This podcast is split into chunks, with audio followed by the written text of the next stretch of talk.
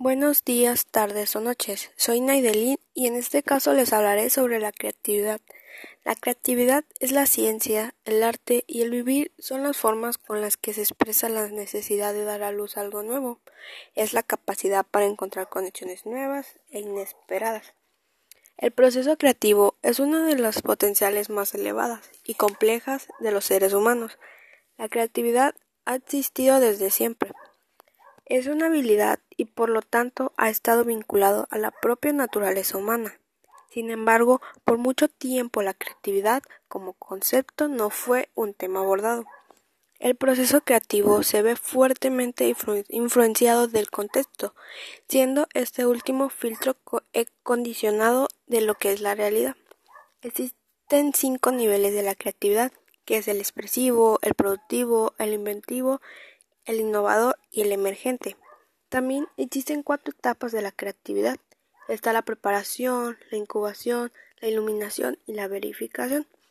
Existen barreras que limitan al ser creativo dentro de que de estas están las sensoriales que tratan de enfocarse en el entorno y no en uno mismo, y las emocionales que se dan por quiebres de relaciones, tristeza, entre otras. La, importancia de ser creativo es que nos ayuda a tener un bienestar tanto social como personal.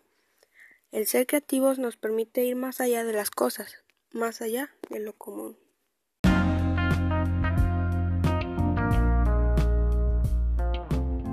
Buenos días, tardes o noches. En este caso les hablaré sobre la creatividad. La creatividad es la ciencia, el arte y el vivir son las formas con las que se expresa la necesidad de dar a luz algo nuevo. Es la capacidad para encontrar conexiones nuevas e inesperadas. El proceso creativo es una de las potenciales más elevadas y complejas de los seres humanos. La creatividad ha existido desde siempre, es una habilidad y por lo tanto ha estado vinculado a la propia naturaleza humana.